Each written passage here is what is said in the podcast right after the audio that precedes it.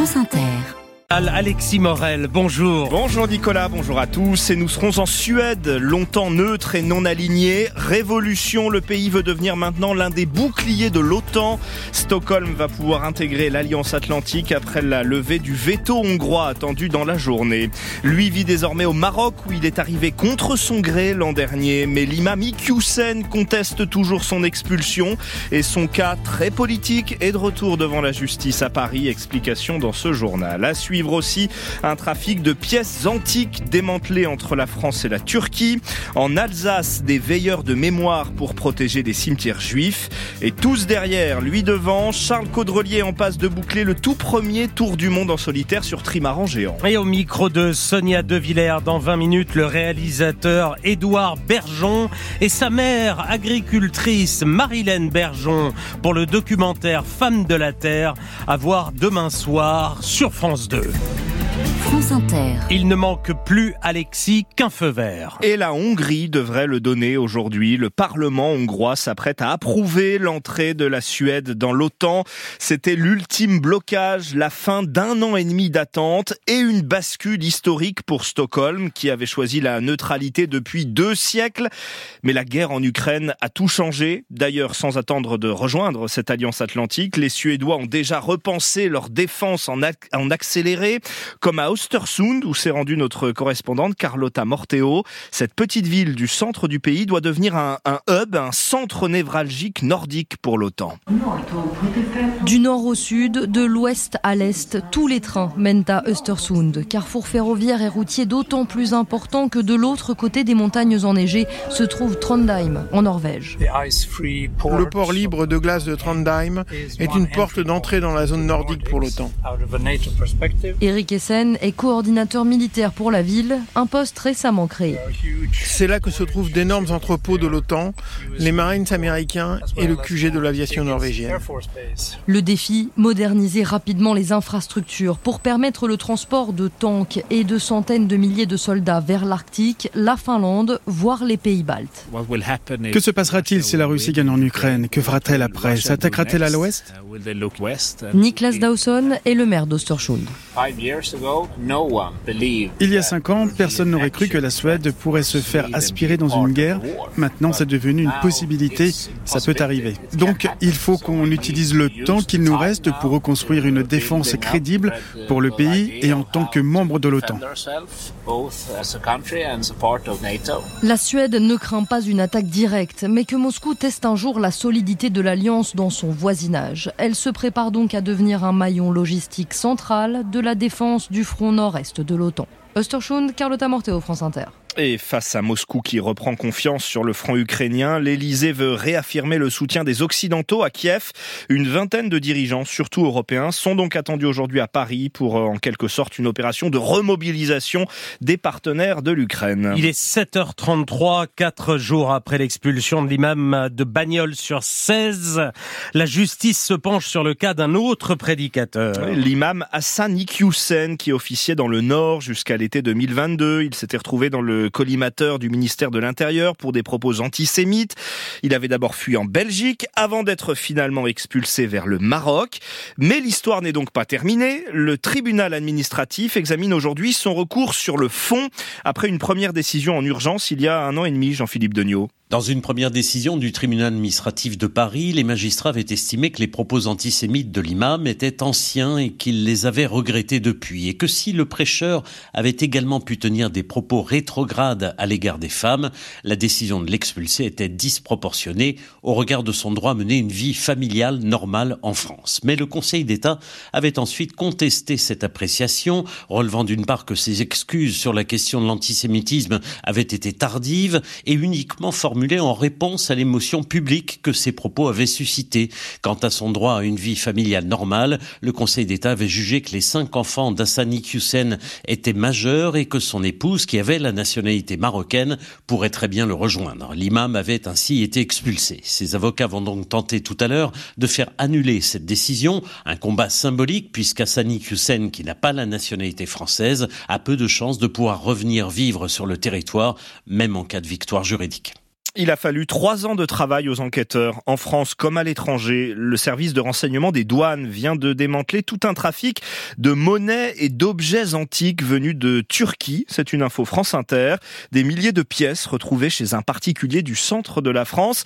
Ariane Grissel, cet homme était chargé en fait par son réseau de nettoyer les biens déterrés en Anatolie avant de les vendre ici à des collectionneurs. Au printemps 2022, les agents des douanes se rendent chez un homme qu'ils savent suspect, mais quand il rentre dans le modeste appartement, cette enquêtrice et ses collègues n'en reviennent pas. On voit tout de suite en fait une petite table et avec euh, des pièces de monnaie euh, couvertes de terre en cours de nettoyage. Et là, on se rend compte qu'il y en a dans un meuble télé, dans des sacs de congélation, euh, aux quatre coins de l'appartement. Une caverne au trésor, précisément 8597 pièces en bronze, en or, en argent. L'habitant des lieux d'origine turque est bien en peine de prouver leur provenance en analysant ces messageries, les enquêteurs estiment qu'il a par ailleurs déjà écoulé plus de 7200 autres pièces, certaines du 7e siècle avant notre ère. Une étape majeure donc dans une affaire qui a démarré un an plus tôt. Les douanes autrichiennes interceptent alors un colis qui contient des objets dont l'origine leur semble douteuse. Il vient d'une société française qui éveille l'intérêt du renseignement douanier. Un travail au niveau international permet ensuite de retracer le parcours des antiquités. Généralement, les pièces sont pillées dans des villages par euh, des personnes qui sont dans des situations assez précaires, presque des mafieux, hein, vont leur fournir des détecteurs de métaux. Une fois ces matériaux récupérés, des collecteurs vont passer de village en village pour euh, acheter ces objets à, vil prix hein, et sûrement pas au prix du marché européen. L'homme mis en cause en France doit être convoqué devant la justice dans les mois qui viennent. Les autorités turques ont également procédé de leur côté à des interpellations. Et si vous voulez voir à quoi ressemblent les objets saisis, rendez-vous dès maintenant sur franceinter.fr. Trois semaines pour sceller la fin de la crise agricole, le calendrier et les mots d'Emmanuel Macron ce matin dans le Figaro. Le président attend d'ici là que les syndicats lui soumettent 4 à 5 demandes maximum. Ce week-end, de nouvelles annonces ont aussi été faites euh, lors du salon de l'agriculture, notamment ce plan élevage pour enrayer la baisse du cheptel, améliorer l'image de la viande et cet objectif 100% de viande et de poissons durables et de qualité dans les cantines.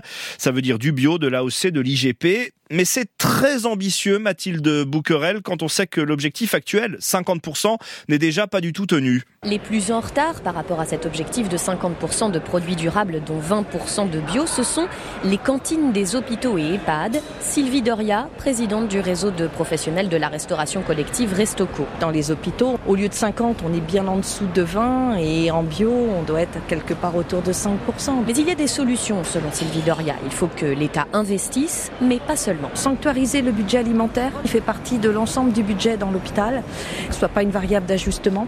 Il faut également que quand on fait des économies, quand on lutte contre le gaspillage ou quand on arrive à mettre moins de compléments, il faut que l'argent qui soit euh, gagné par ces économies revienne dans l'alimentation. Pour Delphine Ducœur-Joly, chargée de mission à la FNAB, la Fédération nationale d'agriculture biologique, pour atteindre les 20% de bio dans les cantines, il faut aussi de la volonté politique. En fait, c'est un ingrédient par repas, 20%. Il suffit de mettre un produit laitier, une entrée, une crudité, en fait, ça se fait très bien. Et donc, c'est vrai que très souvent, on entend c'est complexe, etc. Mais on peut se demander dans quelle mesure c'est pas simplement un manque de volonté politique. Et en fait, c'est simplement effectivement discuter avec les producteurs, les fournisseurs qui sont sur son territoire. Et quand les élus sont motivés, ça se fait très bien. Et il y a des techniciens qui savent très bien faire. Elle l'affirme. Selon les saisons, certains produits bio sont même plus compétitifs que leurs équivalents conventionnels. Mathilde Faut-il y voir le signe d'une opération terrestre désormais imminente à Rafah? L'armée israélienne vient de présenter au cabinet de guerre un plan d'évacuation des civils à Gaza. Le gouvernement Netanyahou paraît toujours déterminé à lancer une offensive sur Rafah, cette localité du sud de l'enclave, même si des discussions sur une nouvelle trêve ont parallèlement repris hier au Qatar. Depuis le début de ce conflit Israël-Hamas, les actes antisémites ont explosé en France, plus 1000% selon le Conseil représentatif des institutions juives depuis le 7 octobre dernier. Dans les cimetières juifs, on est extrêmement vigilant. En Alsace, cinq ans après une vague de profanation, des bénévoles font désormais des rondes régulières pour protéger les tombes. On les appelle les veilleurs de mémoire. Adrien Serrière a rencontré l'un d'entre eux. Bertrand Rich a les clés du cimetière israélite de Fegersheim, où il se rend régulièrement contrôler que tout est en ordre. Là, on a un coup d'œil général On ne voit aucune marque de bombe de peinture parce que ça se voit vite. Il est facile de dire qu'a priori on ne trouvera rien. À Fegersheim, hormis des dégradations en 1994, le cimetière juif a été plutôt épargné, mais le retraité reste choqué par la vague de profanation qui a touché l'Alsace en 2019. Qu'on s'attaque à des gens euh, morts, c'est scandaleux. Quelle que soit la religion, on pourrait se dire ce n'est pas utile parce qu'il ne se passe rien, mais un jour il se passera quelque chose. Peut-être que je serai le premier à venir, peut-être pas, on n'en sait rien. Mais l'initiative est heureuse dans ce sens que s'il se passe quelque chose, on s'en rend compte rapidement. Cinq ans après son lancement, le dispositif compte plus de 90 veilleurs, encadrés par Philippe Ichter, en charge du dialogue interreligieux à la collectivité européenne d'Alsace. L'idée forte, c'est de mettre une veille et de dire de manière très forte à la communauté juive, eh bien, vous n'êtes pas seul et l'antisémitisme ne concerne pas que les juifs, il concerne la totalité de la population. Ces derniers mois, malgré une hausse des actes antisémites liés au conflit au Proche-Orient, aucun cimetière juif n'a été pris pour cible en Alsace. Les profanations ont même quasiment cessé depuis 5 ans. Le reportage d'Adrien Serrière. Et dans quelques heures, il verra les côtes bretonnes. Synonyme de délivrance, après plus de 50 jours seul en mer, Charles Caudrelier est attendu ce soir ou demain matin au plus tard à Brest pour remporter l'Arkea Ultimate Challenge, le tout premier tour du monde en solitaire sur trimaran géant. Solide leader de la course, le marin en a pour autant bien bavé, Jérôme Val. Il s'est frotté aux mers du Sud, il a frôlé la zone des glaces, il a franchi les trois caps mythiques d'un tour du monde, mais ce sont bien ces derniers jours qui ont été pour Charles Caudrelier un véritable chemin de croix.